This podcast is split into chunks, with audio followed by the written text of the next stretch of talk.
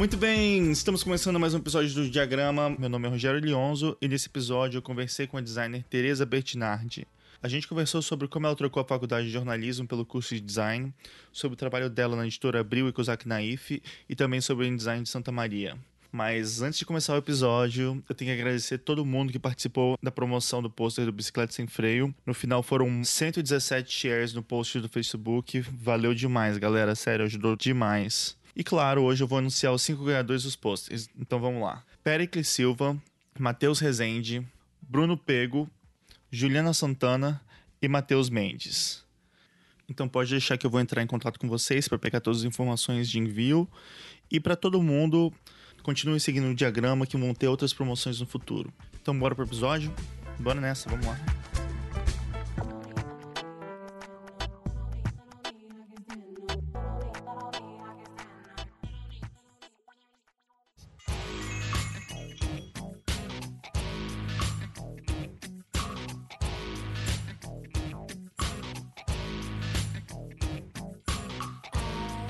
Muito bem, voltamos com mais um diagrama e hoje com a presença ilustre da Teresa Bettinardi.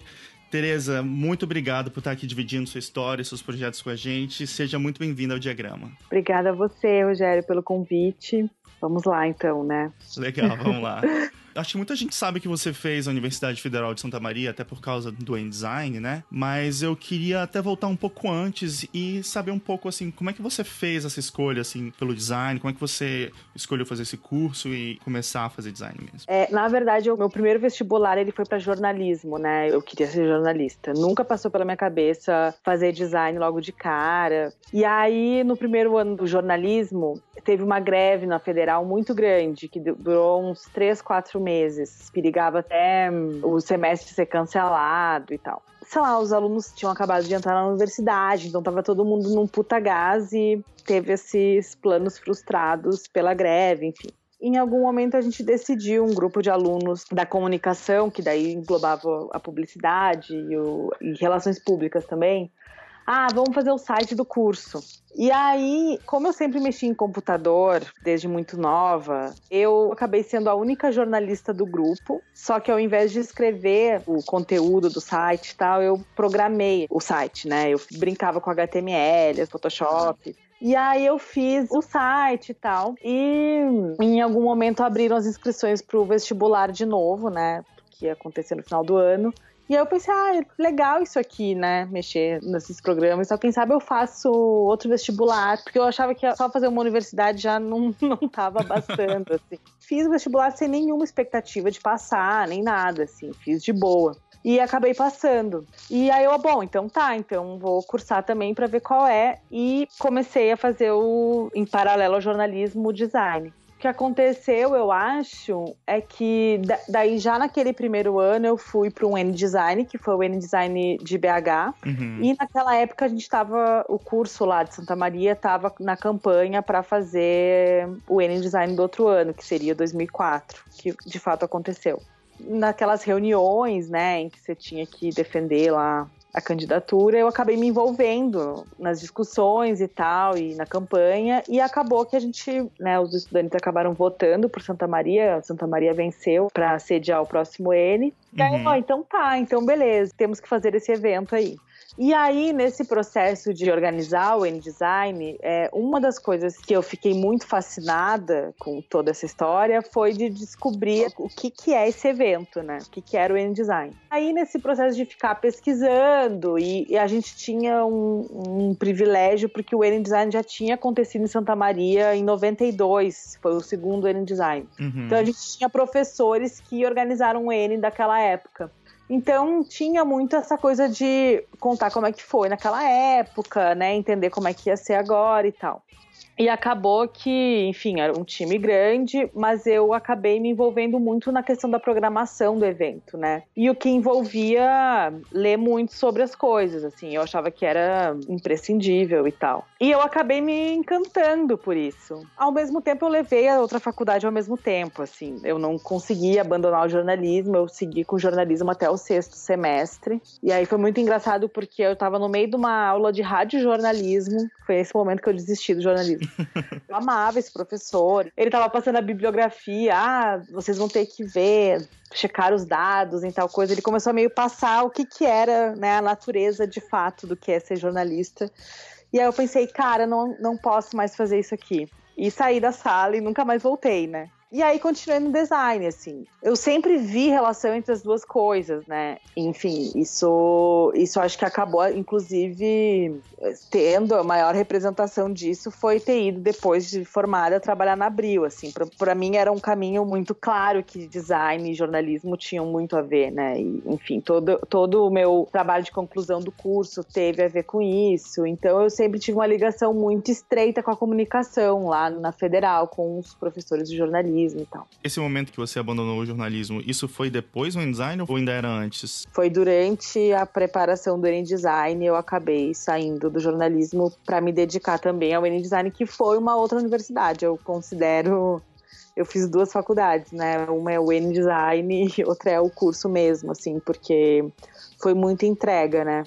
Foi bem profundo, né? De investigação e e do encantamento também com a coisa, eu acho, né? E como é que foi essa história de você ir em um design um ano, já participar dessa história da candidatura, né? E no ano seguinte já ter que organizar um evento que né, você conhecia. Tinha conhecido naquela vez. Naquela né? vez, né? É, tem uma comunidade já pré-existente, né? Que, uhum. que se renova de tempos em tempos mas existe essa grande expectativa sobre o que, que era o evento.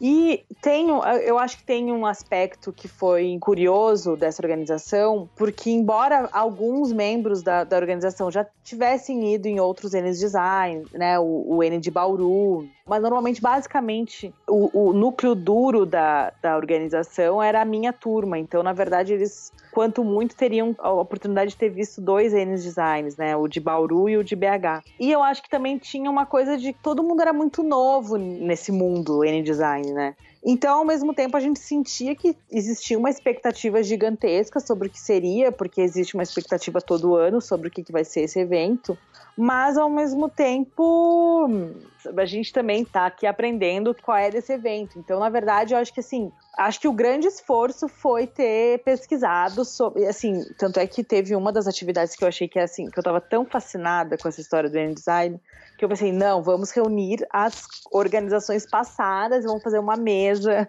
Uhum. uma mesa com todos os, os, todos os integrantes que a gente conseguia encontrar.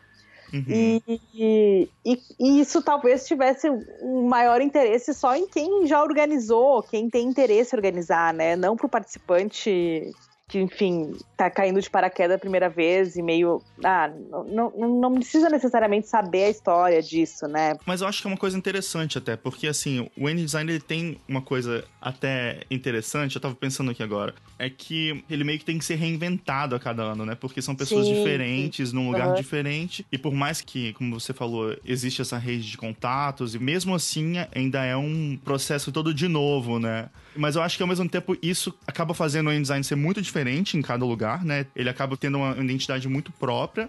E eu acho que os participantes acabam se interessando por isso também, né? Tem essa coisa de, né, esse está sendo assim, como é que foram os outros eventos, né? Como é que outras Sim. pessoas pensaram nesse mesmo modelo, né? Sim, até porque isso foi uma coisa que a gente penou bastante, né? Porque hum, não existia muito registro, né? Eu lembro de ter visto duas revistas que foram revistas dos N's, né? Que foi a do primeiro N, que eles fizeram uma revista do que foi o evento. E eu lembro que do sétimo N, que foi em São Paulo. E a gente não tinha, não tinha YouTube para ver palestra, não tinha nada, né? Então, a, o que a gente contava era com a história oral que as pessoas contavam. E aquelas pessoas que tinham ido em dois, três, cinco, sete N designs, né? Aquelas pessoas que estavam formadas e ainda estavam indo. Até pra te contar sobre uma coisa que tá rolando hoje em dia, o Henrique Nardi e o Renato Fatini estão organizando agora o, é, uhum. o acervo em design. Então eles estão tentando documentar e pegar registros de Ends antigos, né, de todos, e, e também documentar os novos, né, e estão até pensando em fazer uma coisa maior pro futuro, assim, né, um livro, alguma coisa assim, mas é, é legal isso, né. Eu também participei de uma organização de um N e Sim. também senti muito essa dificuldade, assim, né. Na verdade, para mim, eu tive uma facilidade que foi justamente o N-Design de 2004 de vocês, né? Que daí já teve uma revista e um DVD, né? Foi engraçado porque aí teve todo o ano de organização do N, né? E depois que a gente organizou, a gente ainda teve essa tarefa de fazer a revista, né? E o DVD. Isso foi muito bacana porque como a gente tinha tinha um outro membro também que era o Fábio Dias que também fazia publicidade e design. Então ele tinha muito contato com o pessoal da comunicação, que tinha equipamento para fazer gravação e tal. Então tudo isso possibilitou que, que tivessem registros. Basicamente a gente tinha uma equipe de vídeo que eram os alunos do estúdio, né, do jornalismo e da publicidade da comunicação lá da universidade. E a gente gravou todas as palestras. Então a gente tem tudo isso gravado. Então, o que a gente fez foi, depois de, de um ano de, de organizado o evento, a gente ficou mais um ano preparando esse material, porque aí a gente decupou todas as palestras, né, para conseguir incluir no DVD um, um, compacto de cada uma, fez documentário, meio contando os bastidores da organização. Então, eu acho assim, talvez a, a falta de legado que a gente se deparou no processo, a gente quis minimizar isso para o futuro, assim, sabe? Eu acho que foi, um, foi uma coisa bacana assim, que todo mundo da equipe que organizou entendeu que era muito importante deixar isso como. deixar isso registrado, né? Eu uhum. acho que e, e, eu acho que isso vai me acompanhar em diversos outros momentos, né? Porque eu acho que o design gráfico ele carece muito de memória, né? Em, em diversas manifestações. E o N-Design é uma delas, né? Esse evento, né? E assim, do, do mesma forma como eu também acho que profissionalmente é, falta memória ainda, né? E, e principalmente debate, né? E daí depois? Bom, aí... e aí depois ficamos esse ano aí ainda fazendo lá o DVD e tal, aí já voltamos pro curso regularmente, indo, indo em todas as aulas e tal.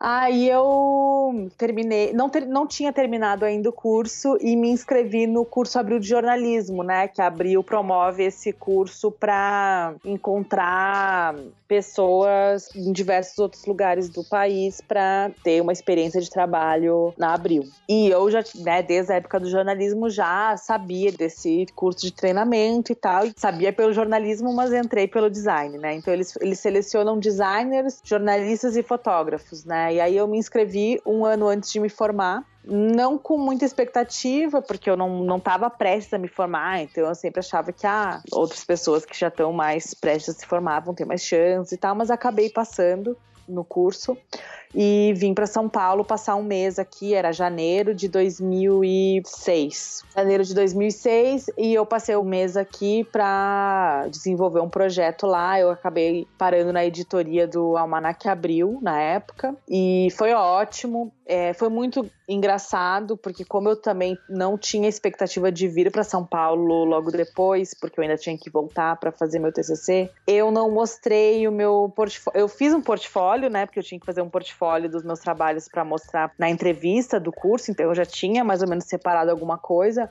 Mas como eu não tinha essa expectativa de ficar, eu nem quis atiçar muito isso em mim, assim. Mas trouxe alguns trabalhos e na época eu não tinha mostrado para ninguém aqui. E assim, era muito é o porquê de você fazer o curso Abril é vir para São Paulo, sei lá, mostrar portfólio para os diretores de redação, diretores de arte uhum. e tal. E não tinha me ocorrido. Aí em algum momento, na minha equipe, a outra designer que trabalhava comigo era a Glenda, que inclusive fez o NB, ela falou: Tereza, você não vai mostrar para ninguém o seu portfólio. E ela falou: Ah, tô indo ter uma. Um, vou apresentar meu portfólio pro Alceu, por que, que você não vem junto? E, e no intervalo você mostra para ele, logo depois da minha, pega uma brechinha e mostra. E eu, ai, será? Fiquei meio assim, né? Mas eu, ah, então tá, vamos. Aí mostrei. E eu lembro, e eu gosto de falar isso muito porque enfim, para mais gente também não se intimidar e tal. Eu lembro que eu falei para ele no primeiro momento da entrevista, eu falei assim: "Ah, então, o que eu tô te mostrando são os meus trabalhos da universidade, porque eu não tinha feito estágio, né? Eu, eu posso dizer que o meu grande estágio foi o N, mas, mas eu não tinha feito estágio, não tinha tempo para fazer estágio. E aí ele falou assim: ah, não, tranquilo, eu tava meio constrangida e tal. E ele falou: não, tranquilo, isso é legal também, você mostrar os trabalhos que você fez na faculdade, que mostra o quanto você aproveitou o curso. E eu falei: ah, que bacana você falar isso, realmente não tinha visto por esse olhar. E ele, ah, legal. E ele, acho que, né, enfim, gostou do meu trabalho. Ele falou: ah, então tá, umas duas, três semanas depois, ele me escreve falando: Ah, ele era diretor de arte da Super Interessante, o Alceu. Uhum. E ele falou: Ah, Tereza, apareceu aqui uma vaga para trabalhar na Super, você não quer vir? E eu falei: Não, não posso, né? E o meu sonho era trabalhar na Super na época. E eu falei, putz, não posso, tenho que terminar aqui o curso e tal. Mas ao mesmo tempo eu já tava explodindo querendo ir, né? Já tava no momento assim, ai, foda-se a universidade, eu não quero mais esse diploma, eu já quero começar a trabalhar. Mas aí não, aí terminei, terminei o meu TCC e vim para São Paulo em setembro. E foi muito legal porque enquanto eu tava fazendo meu TCC, sabe quando você tá já tipo fazendo TCC, aí você tá criando os PDFs, os arquivos, ai, ai, o V2, V3, agora vai, não sei o quê. Nesse momento assim, terminando o TCC, eu recebo um e-mail do diretor de arte da época da Super, que o Alceu já tinha migrado para Capricho, falando: olha, o Alceu me indicou, queria saber se não podia vir trabalhar aqui na Super por um tempo, começando em setembro. E eu falei assim, tá, agora eu posso. Então, para mim foi, tipo, muito bom, assim, porque antes de apresentar meu TCC, que era sobre design de revista, eu já tinha o convite de vir para São Paulo trabalhar lá na, na Super por um tempo. Nossa, que legal. É, aí eu vim para São Paulo, comecei a trabalhar lá na Super, Fiquei lá por uns seis meses, aí me formei, Aí acabei indo depois desse período na Super para Capricho, trabalhar com o Alceu. E nessa época o Alceu tava fazendo também muitas coisas legais, né? Na, na Capricho. Acho até que ele era. tava coordenando essa parte de, do núcleo jovem da Abril, não era isso? Isso, era bem nessa. Na época que eu fui entrevistada por ele, ele tava coordenando o núcleo jovem, né? Que compreendiam várias revistas. É, Capricho, super interessante, Mundo Estranho. E depois ele foi só para Capricho fazer uma reforma gráfica lá, enfim, era uma reforma editorial, né? Envolvia também o pessoal do texto. Uhum. E aí foi nessa época que, logo depois que isso aconteceu, que eu fui para lá, eu fui frilar uns, uns meses lá, passei por outras redações também, até que depois de uns dois, três meses frilando em outros lugares, enfim, na Abril, eu fui para Capricho contratada, né? Eu comecei a trabalhar na Capricho. E aí fiquei lá, eu acho que um ano e meio, não me lembro agora quanto tempo exatamente fiquei lá, é, até, enfim, fazendo. Era uma revista quinzenal, então o fluxo era muito intenso, né? É, foi uma experiência incrível, mas aí de, em algum momento eu já comecei a um pouco me cansar, assim, da rotina da redação, eu acho, né? Que tem uma constância, né? tem uma repetição um pouco, né? Claro que cada edição tem uma nuance diferente, mas ela tem essa sazonalidade, né? Uhum. E, e, e, aí eu acabei pensando que, enfim, acho que não era só a revista que eu queria, eu queria fazer outras coisas também. E, bom, mas aí eu saí de lá, né? É, eu saí porque eu fiz uma entrevista no Kiko Farcas e, enfim, acabou rolando de ir pra lá. E eu acho que também eu queria fazer outras coisas também, né? Livro, outros tipos de publicação, né? E fui com essa experiência pro Kiko e entrar também na estrutura de um estúdio, né? Um estúdio que não, não é uma, um prédio de 23 andares, né? É um estúdio que é quase uma boutique, tem uma, uma questão de atendimento e também muito com essa direção de uma pessoa, né? Entender o que, que é um estúdio e tal. É, lá eu fiz alguns projetos de livro, então foi a, a, a minha primeira capa de livro eu fiz lá, foi uma capa para companhia que ele colabora para a Companhia das Letras bastante. Fiz alguns livros do começo ao fim, então foi muito rica a experiência, porém breve. Eu fiquei lá, eu acho que não fiquei, fiquei menos de um ano e acabei saindo de lá e voltei. Na verdade, quando eu saí de lá, daí eu não quis trabalhar em nenhum outro lugar fixo, né? É, aí eu, eu pensei que eu poderia seguir o voo solo, assim.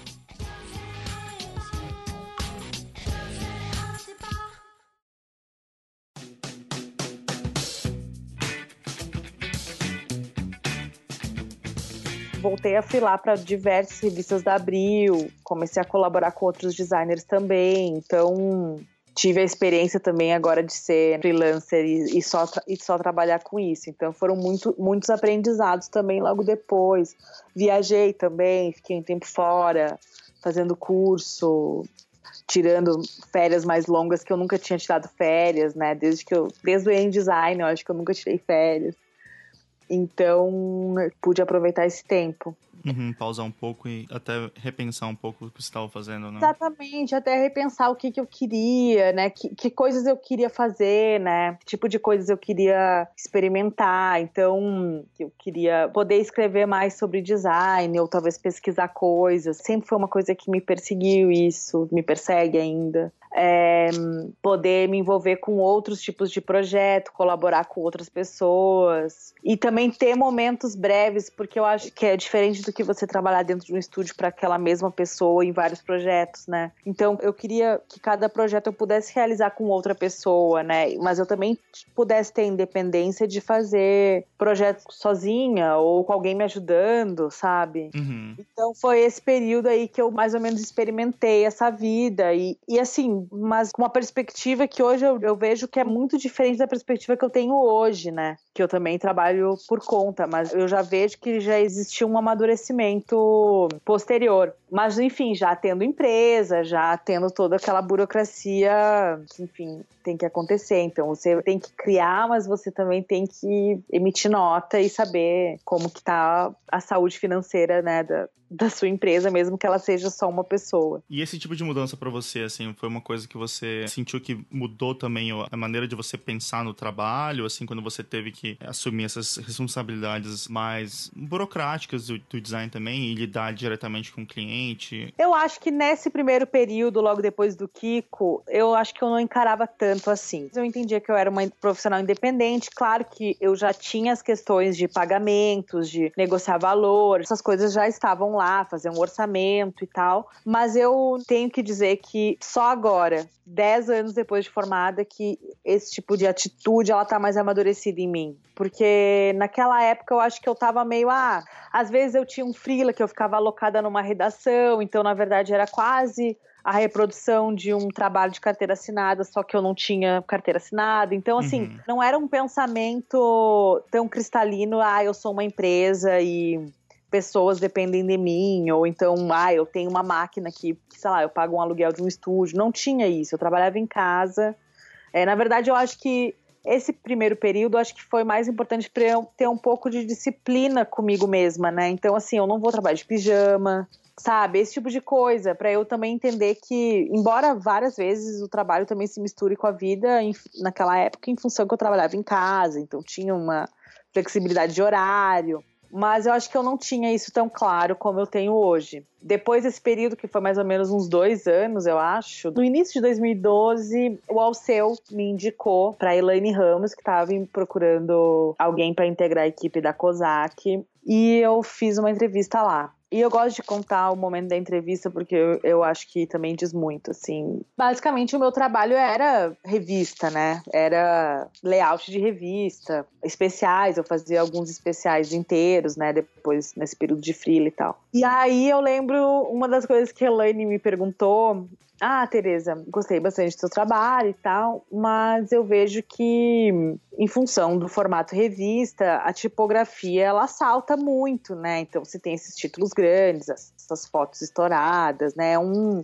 é uma vibração mais alta, né? Um volume mais alto, né? Uhum. Aí ela me fez a pergunta: ah, você acha que você vai conseguir dar conta de fazer um livro que é um objeto que, enfim, tem a tipografia era tratada de uma forma mais silenciosa, né? Na hora eu fiquei meio, meu Deus, o que, que eu vou responder?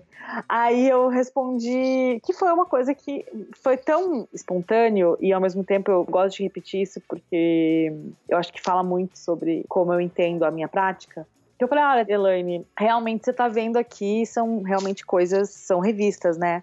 Até porque todas as perguntas que eu respondi, assim, cada projeto é uma resposta, né? O projeto é uma pergunta, né? E o resultado do projeto é uma resposta a essa pergunta. E todas as. Tudo que você está vendo aqui são respostas à pergunta revista, né? Sempre me perguntaram como fazer uma revista. E eu respondi dessa forma. Não acho que exista uma forma de você responder isso, né? O projeto ele pode ter várias maneiras de serem você pode responder ele de várias formas. Mas a, eu acho que a grande questão é se eu estou disposta a responder perguntas sobre livros, né? E eu acho que eu tô. Então é, é, mais ou menos isso que eu posso te dizer. E aí eu acabei indo trabalhar lá. Fiquei lá na COSAC durante quase dois anos, fazendo diversos livros, enfim. Trabalhava muito no, no infanto juvenil E foi uma experiência riquíssima, assim, porque eu acho que lá eu aprendi esse ofício de trabalhar com livro e foi muito enriquecedora a experiência de você ter o departamento editorial junto e convivendo com aquelas pessoas que não eram só designers também, tinham editores, revisores, produtores gráficos, enfim.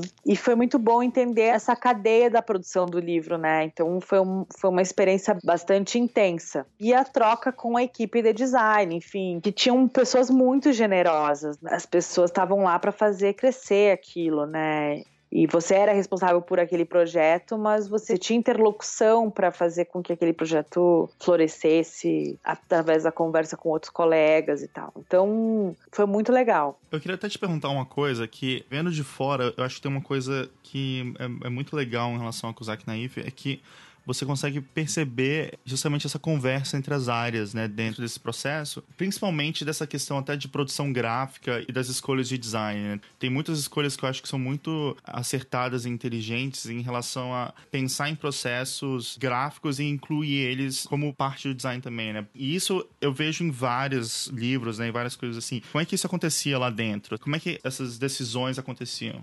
Na verdade, eu, eu acho que assim, como existia essa equipe de produção gráfica que ficava dentro, né, da, da editora, e eu acho que, enfim, a Elaine tinha total conhecimento sobre a cadeia da produção do livro como tirar proveito disso ao máximo, né, para conseguir otimizar em função, inclusive, da limitação orçamentária. Então, como, como que você vai trazer interesse para um objeto, encontrar alternativas para que isso que você está criando não onere o custo final do livro. Então, eu acho que essa foi uma investigação que acontecia muito lá, em função até do, do dos desafios de você fazer um objeto novo a cada novo, novo livro, né? E eu acho que essas ideias iam acontecendo à medida em que, ah, eu resolvi, como eu resolvi esse livro, e aí a partir da daí você tinha toda a cadeia de aprendizado e isso era alimentado, né? Isso, isso era fermento para novas experiências, né? Então eu acho que isso se deve principalmente à, à, existência de um departamento de produção gráfica, ao papel de um diretor de arte dentro da editora e um, que também tinha uma equipe de design interna. Então eu acho que o conhecimento ele ficava na editora, né? Não era uma questão que você contratou um funcionário terceirizado, ele resolveu aquele problema e pronto, todo o conhecimento relativo àquele, àquele livro ficou com aquelas pessoas e isso não re retroalimenta a experiência de edição né? E eu acho que isso é um grande mérito de você ter esse time é, 100% do tempo dedicado a esse projeto Kozak Naif, né? Então eu acho que isso foi uma coisa muito bacana dessa experiência. E eu acho que, que essas ideias também, eu vi várias delas acontecerem, aconteciam meio junto, assim. Então tinha a coisa da interlocução com o produtor gráfico, com o ilustrador, com os designers, mas também tinha muito input dos editores também que faziam davam sugestões de imagem, de caminhos de como que você vai pesquisar para resolver aquele problema. Então, assim, eu tenho um exemplo de uma coleção de livros de poesia que a gente desenvolveu lá na COSAC, que eu acho que a ideia tem coautoria da editora para a resolução da capa, sabe? Então, e das outras pessoas que também fizeram parte da equipe, que tinham reuniões para discutir as ideias todos juntos. Então eu acho que foi um período é, muito feliz nesse sentido, né, em termos de desafio do projeto, porque tinha essa questão da continuidade, né? Isso, isso, era, isso é muito importante, enfim, que essas coisas não se percam, né? E, e ter uma equipe interna trabalhando todo o tempo lá contribuiu para isso, né? Uhum. Muito legal. Bom, aí eu voltei, saí da COSAC, né, no final de 2013 e 2014 eu já estava trabalhando independente. Botei meu portfólio no ar com os trabalhos que eu tinha feito na COSAC, alguns que eu também tinha desenvolvido mesmo na Abril ou no Kiko e comecei meu voo solo, né? E comecei fazendo capa, algumas capas para companhia, trabalhos outros para Carambaia, uma outra editora que eu colaboro até hoje.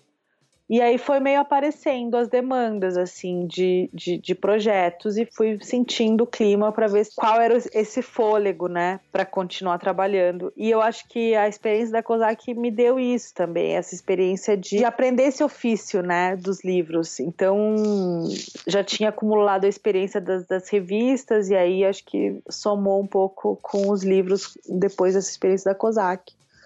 E tô com isso até hoje, né? Então, desde então, eu tenho trabalhado dessa forma, enfim, com outros clientes também, fazendo outras coisas, não só livros, né? Mas o, o principal que eu tenho feito tem sido livros mesmo. Mas aí você então falou que nessa segunda fase você começou a, a se entender mais como um estúdio, né? Como é que isso aconteceu? Como é que você toca, então, os projetos e como é que é isso? Isso foi aparecendo ao desenrolar, né? Isso foi acontecendo ao desenrolar desse período. Eu sempre tive uma relutância em dizer que eu era um estúdio. Acho que eu, nem agora eu acho que eu consigo dizer tão claramente assim que eu sou um estúdio, porque eu sou uma pessoa só. Mas ao mesmo tempo eu também não me enxergo assim como uma marca, sabe? Do tipo, eu tenho um estilo. Embora eu ache que as coisas que eu faço têm um jeito de serem feitas, porque sou eu que faço, mas não gosto de pensar esse tipo de coisa, sabe? Aí é engraçado porque o, se o N-Design me fez designer, é, eu acho que tem um outro aspecto que me fez designer também, e a maneira como eu enxergo a minha prática. Quando eu era pequena, eu tinha uma mania de sábado à tarde colocar. Eu sou filha única, né? Então, o filho único, eu acho que ele já tem esse mundo interior muito. Não tem irmãos para incomodar, então você tem que brincar meio sozinho. E aí eu tinha esse ritual, não era muito sagrado, mas era, era bem seguido, assim. Que era de todo sábado à tarde arrumar o meu armário. Eu tirava as roupas das gavetas e reorganizava. Para manter, talvez como tava, mas assim, era sempre organizar. Era sempre pegar, tirar tudo e botar de volta. E eu acho que ser designer é um pouco isso, assim, é você organizar essa gaveta, sabe? Então, nunca foi sobre me expressar, sabe? Sempre foi ah, entender a minha linguagem, esse tipo de coisa.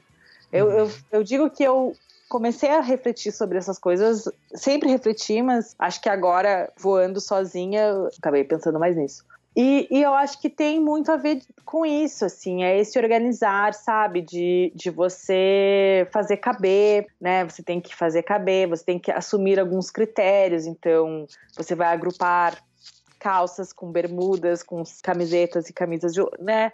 de outro lado. Então você tem esses, essas decisões para tomar. E eu acho que, que tem um pouco a ver com isso, assim. É, e eu acho que isso é importante é importante eu saber disso, né? fazer essa relação, eu acho. Porque daí eu também não me perco muito é, sobre o que, que tem que ser a natureza do meu, do meu trabalho. E fui vendo ao longo também de cada projeto, né? Eu acho que cada projeto também vai te ensinando como você vai lidar com certos problemas, né? Então, tem projetos em que você tem muita autonomia, né, para resolver diversas questões. Em outras, você vai sentindo que o seu cliente pode ser um pouco mais inseguro e, na verdade, você tem que usar um pouco de psicologia. Eu acho que, que tem muito isso, assim. Eu acho que nosso trabalho também é muito escuta. Isso foi uma outra conclusão que eu cheguei trabalhando sozinha, né? Tem muita escuta. Então, na verdade, várias vezes eu já ouvi de clientes dizerem: ai, é legal porque você me escuta. E aí sabe, as pessoas também querem serem ouvidas, né? Uhum. Então não é sobre mim, né? Eu acho que isso foi uma coisa que eu também entendi. Eu fui entendendo sobre o que é esse trabalho. Que as questões e os problemas que as pessoas trazem, né, para resolver. Então, ah, você tem que resolver esse livro. Não é sobre mim, não é Midas, né? Que você vai lá e toca e vira ouro. Não é esse tipo de coisa. É... Primeiro é resultado de uma conversa. Então, o resultado que você chega, ele é fruto de decisões com outras pessoas, né? Não é só a sua decisão como designer, né? É um resultado de muitas questões. E isso eu fui percebendo e, e, e internalizando isso em mim, né? Isso foi muito importante nesse período desde então, desde que eu saí da COSAC. E tem essa questão do estúdio, né? De quando eu percebi, né, que isso é uma empresa, né? Eu fui percebendo ao longo do. Ah, de você também entender, eu acho que tem, tem um aspecto muito positivo da crise que a gente está vivendo, em que você realmente percebe que as pessoas estão, talvez, com menos poder de fogo para investir alto num projeto você vê que as pessoas estão negociando mais para poder fechar um projeto com você e tal. Então, à medida em que essas coisas também vão se impondo, a realidade vai se impondo, você também vai entendendo quais são as suas necessidades, né? Então, assim, todo mundo tem conta para pagar e todo mundo tem, né, os, os boletos chegam, né? Você vai entendendo quais são as suas necessidades e como que você tem que fazer os acordos, né, para você não ter nenhum imprevisto no futuro. Então, sim, eu acho que eu, hoje em dia eu percebo que eu tomo muito tempo, e é um tempo muito grande que eu tenho em, sei lá, ver a questão da grana, como é que tá, o que, que eu tenho que cobrar, o que, que eu tenho que finalizar para também já poder emitir uma nota, por exemplo. Então, você também entende que tem outras questões envolvidas, não é só, ah, você quer executar um bom trabalho, mas ele também tem que estar tá dentro de um prazo para as coisas, enfim, andarem, né? Então, tem uma agenda que você também tem que cumprir para o trabalho acabar acabar e a roda continuar girando.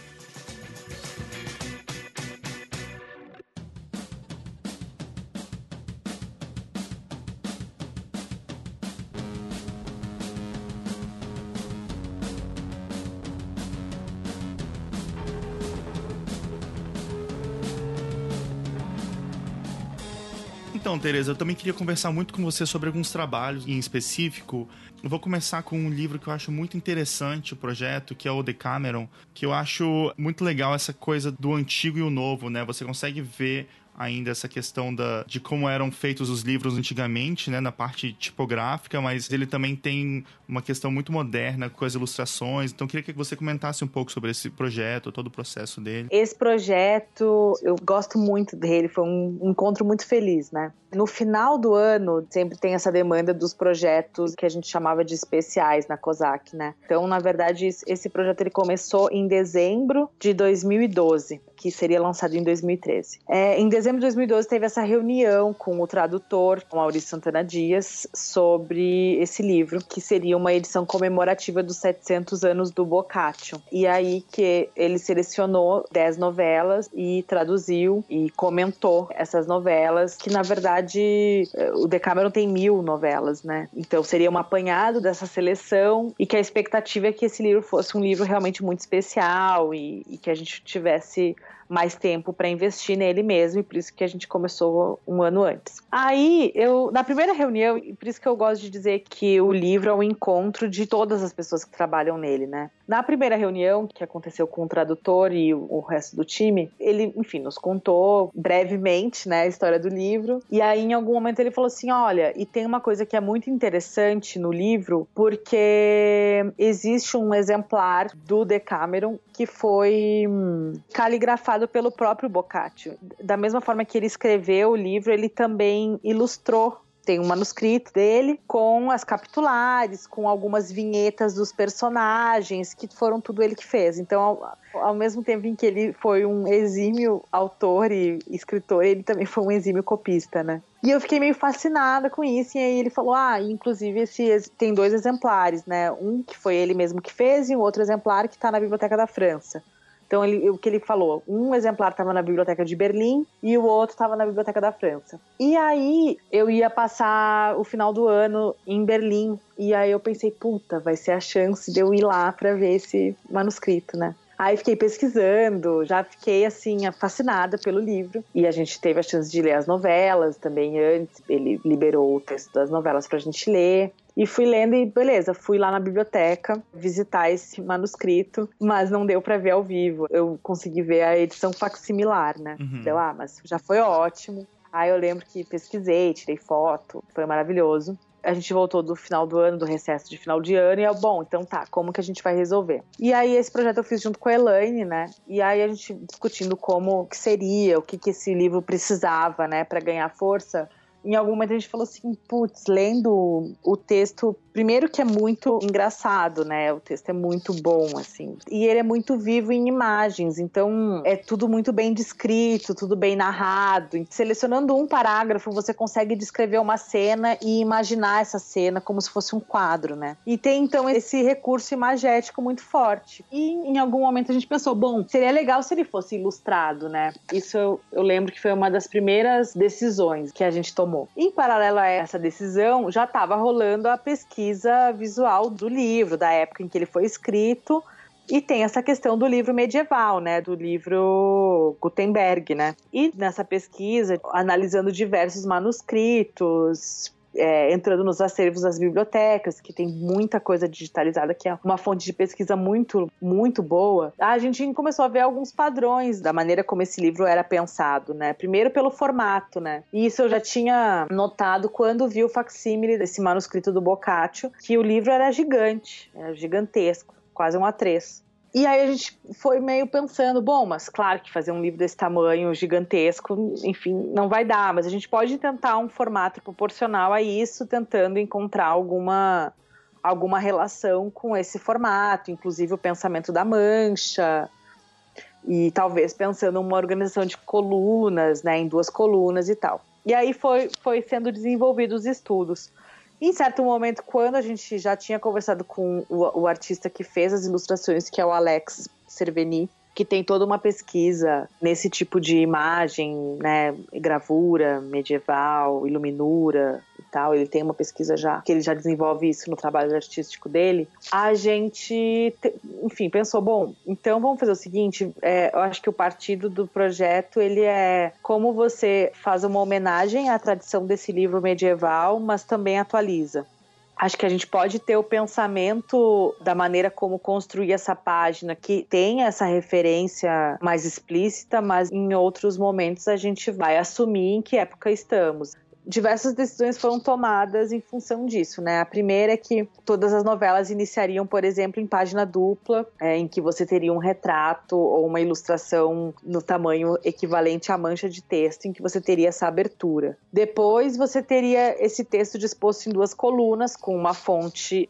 atualizada. A gente usou a Vendetta da Emigré então, assim, tem a característica do tipo italiano do século do século XV, XVI, mas tem algum sabor de atualidade, né? De um tipo mais atual. Uhum. Além disso, o que a gente definiu, bom, então, por exemplo, capitulares, né? Que isso era uma, um recurso muito utilizado. Mesmo no manuscrito do Boccaccio tinham essas capitulares manuscritas e totalmente ornamentadas. E a gente definiu, não, a gente vai usar uma fonte tem serifa neutra e totalmente digital e, e alguns ornamentos desenhados que vai ser interferência do Alex. E aí o que a gente fez foi montar diagramar todo o livro e passar a prova de revisão para o Alex ilustrar em cima. Então, todos esses detalhes pequenos, essas pequenas vinhetas que ele vai colocando ao longo de cada dupla, foi feito na prova de revisão, ou seja, no A, num A3 impresso a laser preto e branco, que ele foi colocando essas vinhetinhas com caneta, com pincelzinho. Que legal. E aí depois a gente digitalizou, então ele fez isso. O livro tem 160 páginas, eu acho. Ele fez isso em cada dupla, um ornamento diferente, exatamente para aquele trecho. Então tem uma relação que foi muito legal. E depois prevendo alguns espaços em branco para você colocar alguma cena referente àquele trecho, né? Exatamente como um livro medieval em que tinham aquelas iluminuras, né? Aqueles espaços abertos em que o ilustrador fazia a intervenção direto na página impressa. Então foi basicamente esse o processo de confecção do livro, né? O trabalho demorou, acho que uns quatro, cinco meses, né? O processo todo, né? Desde, desde a primeira ideia até o envio do livro para a gráfica contou com uma apresentação do tradutor contando, inclusive a história do manuscrito e a gente selecionou uma página de cada um desses manuscritos para ilustrar. A gente pensou numa divisão de dois papéis diferentes para marcar esses dois momentos, então você tem um papel totalmente branco, com uma mancha com uma coluna só, para a parte introdutória do livro. E a parte das novelas já está num papel que é um pouco mais amarelado, marcando esses dois momentos do livro, né? O texto em duas colunas. E esse livro foi um livro muito especial, assim, foi muito legal a experiência de fazer esse livro.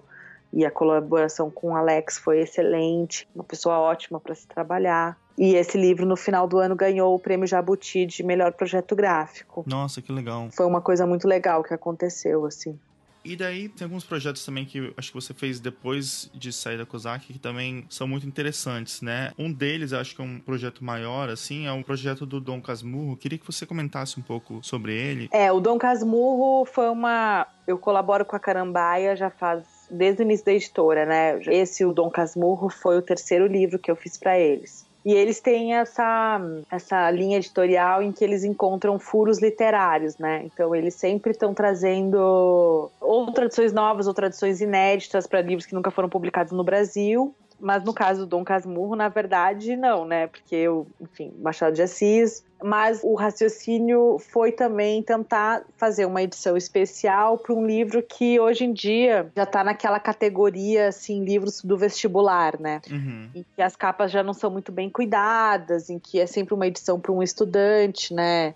Ou mesmo você pode fazer um download do livro na íntegra que está no site da Biblioteca Nacional, o livro já está em domínio público, etc. Então eles quiseram revitalizar essa obra e trazer um lançamento novo especial, ter essa, esse cuidado para pessoas novas que queiram ter uma edição legal desse livro, bonita, pudessem ter uma edição atualizada, né? Porque hoje em dia, quando você vai comprar um Dom Casmurro capa dura, antes da Carambaia, você só podia comprar mesmo num sebo, numa edição mais antiga, né? E aí, quando eles me chamaram para fazer o projeto, é, eu já tinha feito dois livros antes para eles e tal, e aí eles me chamaram para, na verdade, ter uma conversa. Ah, vem aqui conversar com um livro com a gente. Então eu fui na reunião sem saber qual era o livro. E aí, quando eles contaram, ah, então a gente vai fazer um livro do Machado, que é o Dom Casmurro. E quando eles contaram isso, eu fiquei um pouco assim, foi um misto de euforia e pânico, porque esse livro, ele é um livro muito especial para mim, pessoalmente, né? É um livro que eu li quando eu tinha uns 15, 14, 15 anos, eu acho, 16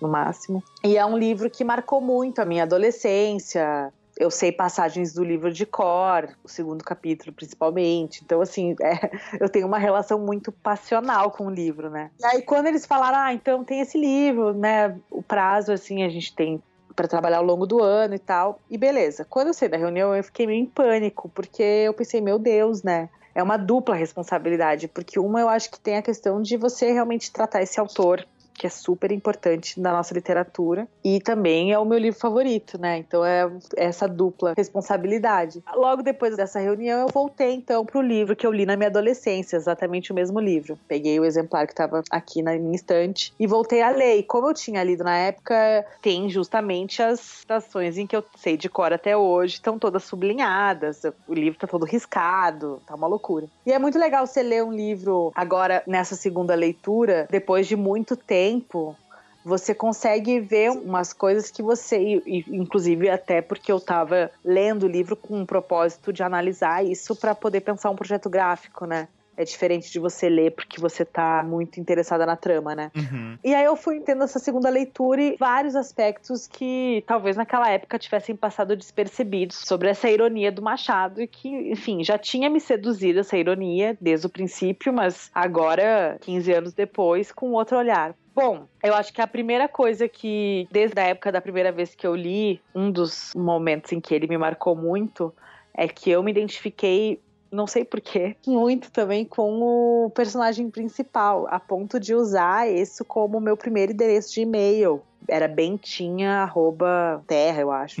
e usava isso como apelido na internet, sei lá, Mirk. Então eu era muito nisso, assim, era muito vidrada nesse personagem. Ele era filho único também, acho que tem, várias coisas aí. Mas mesmo naquela época, na primeira vez que eu li, professores de literatura sempre diziam: ah, o livro fala sobre essa suposta traição que nunca foi muito bem esclarecida no livro, na verdade, intencionalmente não esclarecida. E eu lembro até de um professor ter dito: ah, eu acho que o livro devia se chamar Capitu. Inclusive teve a minissérie da Globo que foi inspirada no Dom Casmurro, que o nome é Capitu, né? E relendo de novo, eu pensei, bom, vamos ver se o livro realmente deveria se chamar Capituna. Qual que é a pegada do livro? E não, eu acho que eu continuo sustentando que o livro é totalmente sobre esse homem branco, privilegiado, que se sente traído, né? E que, na verdade, é um grande livro sobre os ciúmes, mais do que sobre traição, né? E fiquei lá refletindo sobre o que, que é esse ciúme, né? Como, como representar graficamente isso. E ao mesmo tempo, quando você vai lá e pesquisa o que, que já foi feito, que imagens já foram criadas para esse livro, dando um, um, simples Google Images no Dom Casmurro, você fica um pouco apavorado, assim. Porque são normalmente três caminhos, né? Um é evocando a mulher, Capitu essa mulher com olhos de ressaca, misteriosa, enigmática. Então, sempre um retrato feminino, olhos femininos, silhueta feminina. Um outro aspecto é o Rio de Janeiro. Tem algumas edições em que tem, sei lá, uma foto do Rio antigo. E a outra vertente é um busto do Machado de Assis, né? Tipo, ah, colocar o autor na capa. Então eram mais ou menos esses caminhos percorridos, né? E na verdade nenhum deles me satisfazia, sabe? Nenhum deles me dizia alguma coisa nova e eu acho que nenhum deles conversava exatamente com o que é o livro, sabe? Quer dizer, tem, claro, é, resquícios e tem indicações do que, que é, mas talvez não conte a história inteira você tem essa uniformidade, né, do que, que é o livro nessa imagem padrão, assim, que as pessoas fazem, na primeira imagem que elas têm do livro. Uhum. E eu acho que precisava pensar uma iconografia nova para isso, né? Não, não digo uma iconografia, não nessa pretensão, mas é, pensar um, um novo jeito de contar essa história que já é conhecida por muitas pessoas, né? E aí, a primeira coisa que eu pensei, ah, eu acho que esse livro deveria ser ilustrado por alguém. E pensando em quem poderia ilustrar, eu lembrei do Carlos Issa, que é um artista aqui de São Paulo, e que basicamente uma das características principais do trabalho dele é que é muito denso e muito escuro. Ele usa muito preto. E foi uma coisa que eu pensei desde o começo, porque eu fiquei pensando sobre o que é o ciúme, né? E o ciúme é aquilo que te impede de ver, né? Quando o ciúme é demasiado, você já não tem nem contato mais com a realidade, né? Você já está totalmente envolto no, nessa ideia de que você foi traído, ou de que você vai ser traído e tal. Legal essa metáfora. E é, e eu acho que o, o Bentinho, o personagem, ele é uma pessoa atormentada por esse ciúme. Ele, ele tinha tudo para ser feliz, né? Para um homem do século XIX, né? Rico, branco, casado com a namorada de infância, né? e o próprio Machado acho que faz essa crítica, né, no livro também mostra esses privilégios. E ao mesmo tempo o ciúme impede, né, e ele vive amargurado e reconstrói a casa de infância na velhice, né, todo um material para psicanálise bem forte assim. E aí pensei em chamá-lo para fazer essas intervenções. E um outro aspecto que eu achei muito interessante no livro e, e, na obra do Machado, isso é muito presente, né? Inclusive tem um aplicativo que se chama o Rio de Machado, né?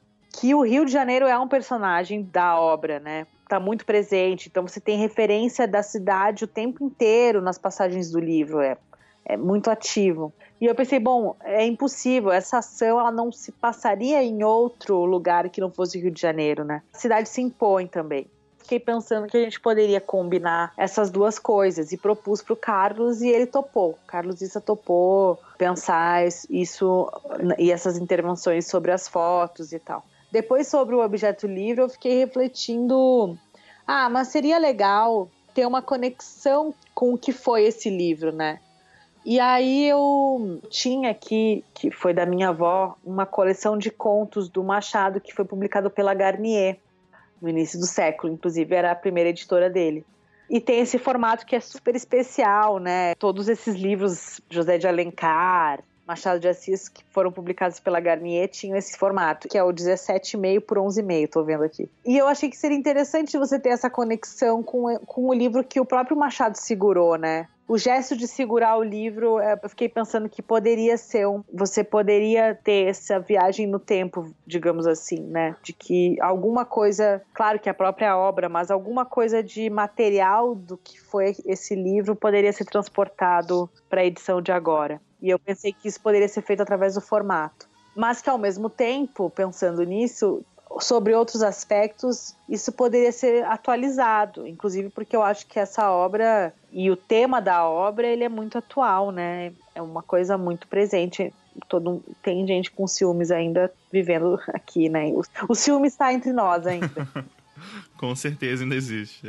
é, então. E aí eu pensei que, bom, essas vozes, né? A gente fala muito dessa coisa da voz, da tipografia, né? E eu acho que essas vozes podem ser atualizadas, né? A gente pode, a gente, que normalmente um dos critérios para a gente falar de tipografia em livro é pensar, ah, vamos pegar alguma coisa que remeta, né? Aí tem alguém que diz, ah, quem remete é carteiro, né? Não é? Bom, aí eu fiquei pensando sobre isso e em algum momento apareceu na minha pesquisa essa fonte que eu fiquei fascinada, né, que se chama Stanley, do Ludovic Belland, um suíço. E eu gostei muito dela porque ela tem algum, alguns detalhes que ela parece meio entupida, um pouco, sabe, como se ela tivesse um preto a mais. Tem um refinamento, mas não tem, assim. Eu pensei, nossa, seria muito, muito bom usar essa fonte. Eu acho que seria exatamente isso. E aí é isso, ela é uma releitura da Times New Roman, que não tem nada a ver com a época em que o livro foi escrito, mas chegou um ponto que eu pensei, bom, mas é isso, não tem que ter a ver, sabe? Não vou pegar uma fonte do século XIX para dizer que tem a ver. São outros critérios que vão mostrar isso, né? Que vão respeitar essa história do livro.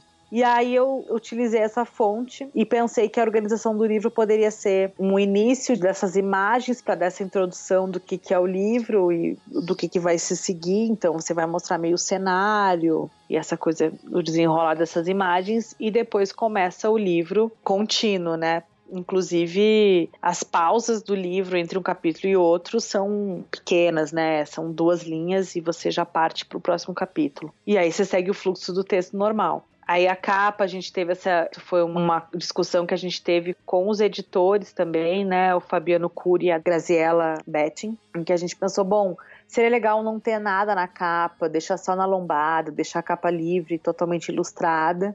E eles bancaram essa decisão e a gente seguiu em frente. Além disso, tem mais um, um outro detalhe no livro que são as bordas laterais, elas têm um desenho que ele só é revelado quando você estende as páginas, né? Então eles são ocultos com o livro fechado. E isso eu fiquei pensando que seria interessante mostrar essa, também essa parte oculta das coisas, né? Então um dos lados é o, os arcos da Lapa e o outro lado o pão de açúcar, né? Então você tem essa dualidade da cidade e da natureza, que eu acho que também define muito o Rio de Janeiro. Então, esse teve mais esse detalhe. Além disso, em algum momento do processo, os próprios editores falaram: ah, seria legal se a gente conseguisse fazer algumas edições, talvez mais especiais, né? Como se a edição regular já não fosse, né? E aí a gente teve essa ideia, então, de aproveitar o, as páginas internas dos dois primeiros cadernos que são ilustradas, com as ilustrações do Carlos, e utilizar isso como como base para o próprio Carlos fazer interferências em folhas. Então a gente passou 100 folhas para ele fazer interferências únicas né, em cada uma delas, para a gente conseguir produzir 100 capas diferentes, que seriam essa edição especial, além da edição regular. Eu fiquei muito feliz com esse livro também, e o pessoal da editora também, e, e vejo muita gente também, as, os leitores, porque os leitores da Carambai, eles são muito aficionados por livros, eles são realmente apaixonados por livros, né? Então tem essa coisa de postar as fotos, taguear a editora, então às vezes eu gosto de olhar aonde a editora tá tagueada para ver as, as reações das pessoas, assim. Porque é um jeito da gente também ter um tipo de feedback, né? Porque o nosso trabalho tem esse lado um pouco solitário, assim. Principalmente quando a gente está trabalhando por encomenda de alguma editora e não lá dentro, né? Isso também acho que eu acabei percebendo depois que saí da COSAC. Porque a gente não tem o feedback imediato do que a gente produz, né? Então a gente fica sabendo, ah, os editores ficaram felizes, aprovaram, o autor também gostou, ok. Aí esse livro vai para o mundo, para a livraria, para ser vendido. E aí, talvez, uma hora ou outra, você tenha algum feedback de venda, né? Ah, ele vendeu tantos exemplares, está vendendo bem, já está esgotado, foi reimpresso. Você tem esse tipo de feedback mas você não tem tantos lugares para você ter o feedback do leitor de dizer, ai, ah, achei essa capa horrível, senão nas redes sociais, né? Uhum. Então, às vezes, eu fico olhando, principalmente os da Carambai, que são muito mais ligados em design, então você vai lá e, e eles falam, ah, essa capa é muito legal. E, ah, não gostei disso. Aí você fica meio sabendo as reações das pessoas. Eu acho isso muito legal, sabe? Porque a gente não tem esse feedback. Eu acho importante ter, né? Você tinha até comentado uma coisa em relação a ser um livro que você né, já gostava muito. Até me surgiu uma dúvida. Já teve algumas vezes que você estava lendo o texto e você não se identificou e você mesmo assim tinha que fazer um projeto para ele? Assim, como é que funciona quando você não se identifica tanto com o texto e mesmo assim você tem que representar ele de alguma forma? Você encara isso como uma coisa normal e parte do trabalho ou você sente que você tem que ter um mínimo de uma conexão e um entendimento do texto para você conseguir trabalhar a parte editorial dele? Eu acho que eu faço os dois tipos de livros. São livros que eu não me identifico e livros que eu me identifico, livros que eu me surpreendo, livros que eu já gostava muito e tenho a chance de fazer e me sinto muito feliz por, por ter essa chance. É, na verdade, eu acho que é como você conhecer uma pessoa nova. Cada livro é uma pessoa nova. E eu acho que a atitude que você tem que ter, quer dizer, a atitude que eu tenho, é uma atitude de curiosidade. Então, eu vou tentar encontrar alguma coisa nesse livro que não precisa falar necessariamente comigo, mas eu preciso encontrar alguma coisa nesse livro que consiga ser entendido e que isso consiga se engajar com outras pessoas também, porque no fim eu não estou fazendo livro para mim, né? Não é para mim que esse livro está sendo feito. Então eu não preciso necessariamente buscar essa conexão o livro e eu, Teresa designer, né? Uhum. Eu, eu acho que eu preciso encontrar o que, que salta nesse livro, o que, que salta nessa história, para eu poder trazer, enfatizar isso da melhor forma para o público leitor daquele livro.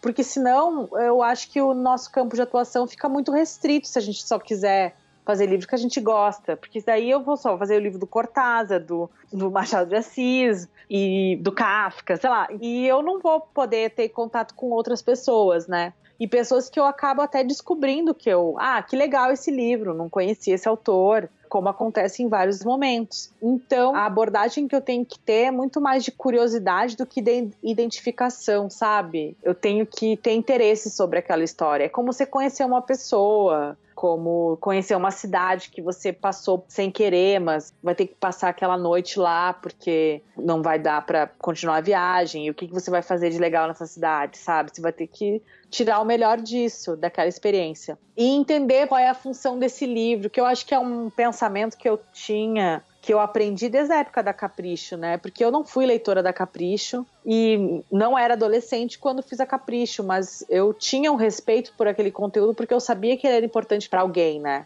Então eu acho que é, a mesma, é o mesmo pensamento que eu tenho que ter com os livros que eu faço, sabe? Então eu não tenho esse, sei lá, esse preconceito assim com uhum. livros que eu não gosto e tenho que fazer, sabe? E na verdade, as pessoas nem precisam saber que eu não gostei, né? Porque isso não é importante. Claro que eu tô contando o livro da questão do Dom Casimiro porque realmente foi um, um, processo que teve esse. Na verdade, foi até um problema em alguns momentos, porque poderia ter dado muito errado e, sei lá, vai que eu não gostasse do resultado final, né? Não sei. E não importa se eu vou gostar ou não, sabe? Eu acho que a gente precisa. Não quero dizer o que as pessoas têm que fazer, mas eu acho que da minha parte e da parte do que eu entendo como prática nessa profissão, acho que diz respeito a isso, né? Diz respeito a você entender que não é sobre você. Sobre você são seus projetos pessoais, né? Não coisas que você tem que fazer por uma encomenda de alguém, né? E daí eu vi também que você tem um projeto novo chamado A Escola Livre, que vocês estão fazendo bastante coisa com eles, né? Inclusive, é, lançaram agora há pouco tempo um livro com as entrevistas transcritas, né? É, eu queria que você conversasse um pouco sobre esse projeto e o, o, que, que vocês andam fazendo por lá. Bom, a Escola Livre é um projeto que eu tenho junto com o Guilherme Falcão, que é um outro designer aqui de São Paulo. Anteriormente, a gente tinha um outro projeto que está até no ar ainda, que era um site chamado A Plataforma, junto com outro designer também, que a gente escrevia alguns textos sobre, seja crítica a algum projeto, entrevista com algum designer. Tinha um lado meio jornalístico da coisa, assim, que nunca me abandonou também, né?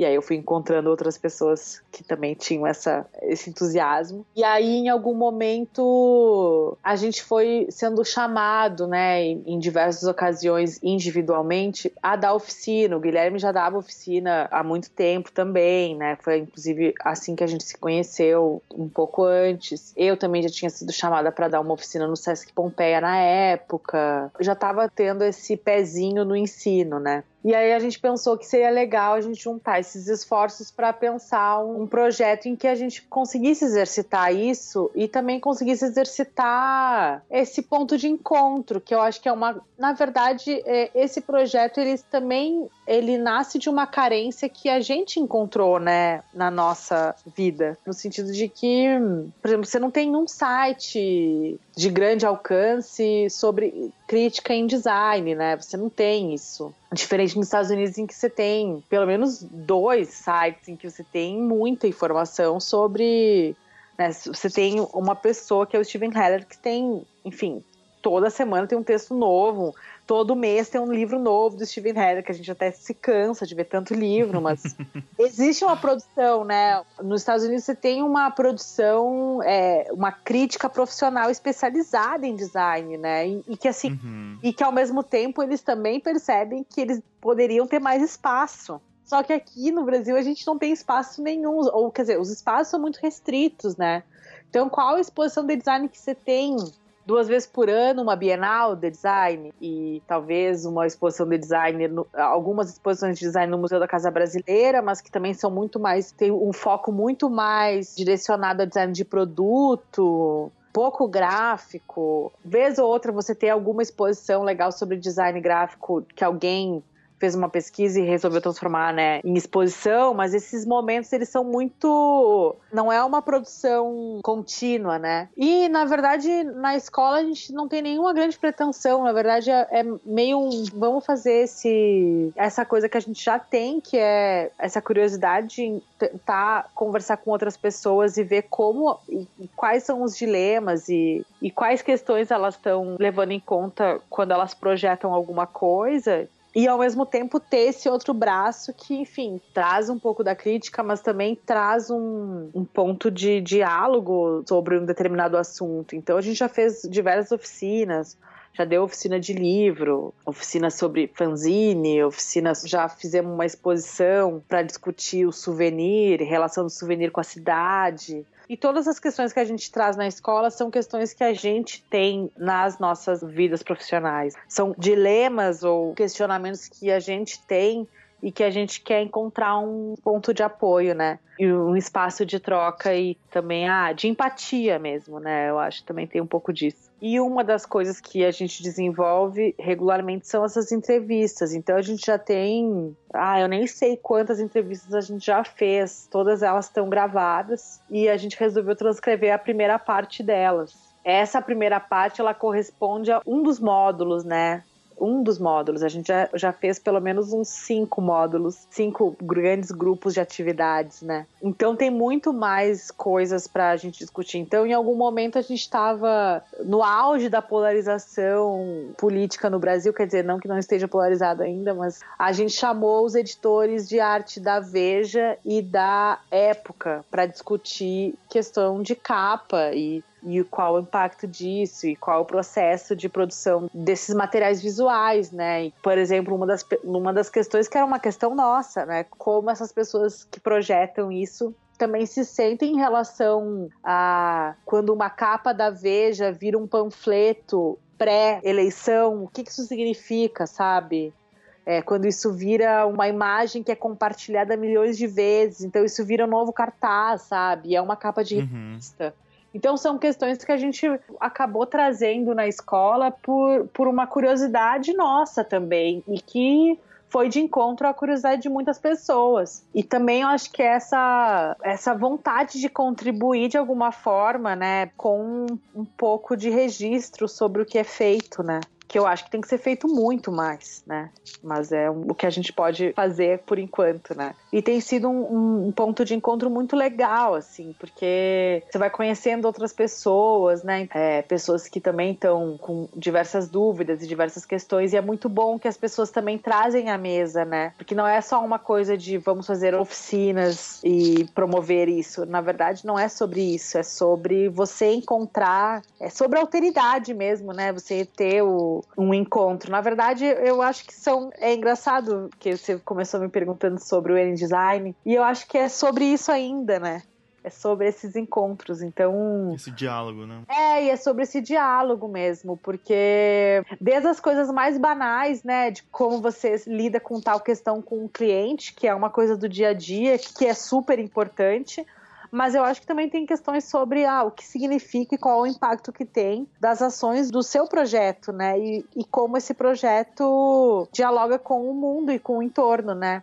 Que não é só sobre o design ou sobre a tipografia da moda, o a cor do momento, né? São outras questões, né? Uhum. Uma responsabilidade do trabalho com a sociedade, né? Uma responsabilidade até de pensar por que, que a gente está fazendo o que a gente está fazendo, né? Eu acho que tem várias questões que eu não vejo tanto essa discussão, é, como você falou no Brasil, né? E até morando fora, assim, acompanhando um pouco as coisas por aqui, assim, de novo, as pessoas aqui, como você falou, né? Elas reclamam que não tem muita coisa, mas mesmo assim tem, sabe, diversas coisas acontecendo, é, tem diversos porta-vozes, né? Pessoas pessoas que às vezes até tem uma parte, não só como o Steven Heller, que é uma pessoa que estuda bastante design e escreve bastante, mas pessoas uhum. tipo o Michael Berucci, né? Ou, ou, então o Michael Rock, por exemplo, que tem os, os escritórios deles, estão produzindo, mas ao mesmo tempo também uma grande parte do que eles fazem é ter também escrever e ter essa, essa parte mais crítica do design, né? É, porque eu acho que as três coisas, na verdade, andam juntas. Eu acho que tem a questão da tua prática e, e como você, enfim, o teu escritório, o teu trabalho, é, as suas funções do dia a dia como um designer. Eu acho que tem a parte da crítica, então, na verdade, e não é uma crítica no sentido né, que, que eu acho que muita gente talvez no Brasil não entenda isso ainda, é, enfim, porque também não exercita, que não é uma questão de, ah, vou falar mal do seu trabalho, sabe? Não, uhum. não é isso, mas eu acho que é uma questão do tipo, o que esse trabalho traz de novo, com o que esse trabalho dialoga, que questões ele coloca, né? Exatamente. E eu acho que um outro braço é o ensino. Então, assim, basicamente, depois de você ter acumulado um pouco de experiência sobre algum determinado tema, o teu impulso natural, quer dizer, é dividir isso com alguém. Seja isso em sala de aula com uma turma de alunos, ou seja isso com a tua equipe, com pessoas que estão trabalhando com você, o teu estagiário, o teu assistente, os teus colegas, o teu chefe o ensino ele não termina quando você pega o diploma e vai para o mundo trabalhar. Ele é um exercício contínuo. E a maneira como esses conhecimentos e essas experiências são partilhadas entre nós designers é que, que é uma questão que me intriga, né? Quer dizer, é uma, é uma questão que, que me interessa, na verdade. E eu acho que essas coisas vão se retroalimentando. Então, por isso que eu também não acredito, e eu acho que é muito danoso também você ter professores que não têm a experiência da prática e que não, sabe? Porque eu entendo que uma coisa vai alimentando a outra, né? Por exemplo, eu tenho tido a experiência de dar aula em instituições mais tradicionais de ensino, tipo na pós da Unicamp, é uma delas, e agora na EBAC, aqui na Escola de Artes Britânica, é, de Artes Criativas, né? E são questões que eu levanto em sala de aula que são questões que eu vivo aqui no, no, meu dia a dia, sabe? Questões que eu vejo na sala de aula e como as pessoas lidam com a educação, como elas se desenvolvem, que eu também levo para o meu estúdio, né? Então eu acho que as, essas coisas elas acabam andando juntas, né? Enfim, e eu, eu, acho que iniciativas mesmo, mesmo com um podcast ou mesmo com um blog que você vai lá e, e, comenta os livros que você gostou e fala alguma coisa sobre o visual deles, enfim, tudo isso são pequenas iniciativas que vão também trazendo um pouco de um senso de comunidade, né? Que eu acho que a gente também não tem, infelizmente, né? Uhum. É muito raro esse senso de comunidade, né? O senso de comunidade ele acontece talvez em uma bienal, né, em uma exposição, mas você não tem isso regularmente, né? Você não tem o um encontro presencial. Isso são, são momentos muito raros, né? Então eu acho que qualquer iniciativa para isso é válida.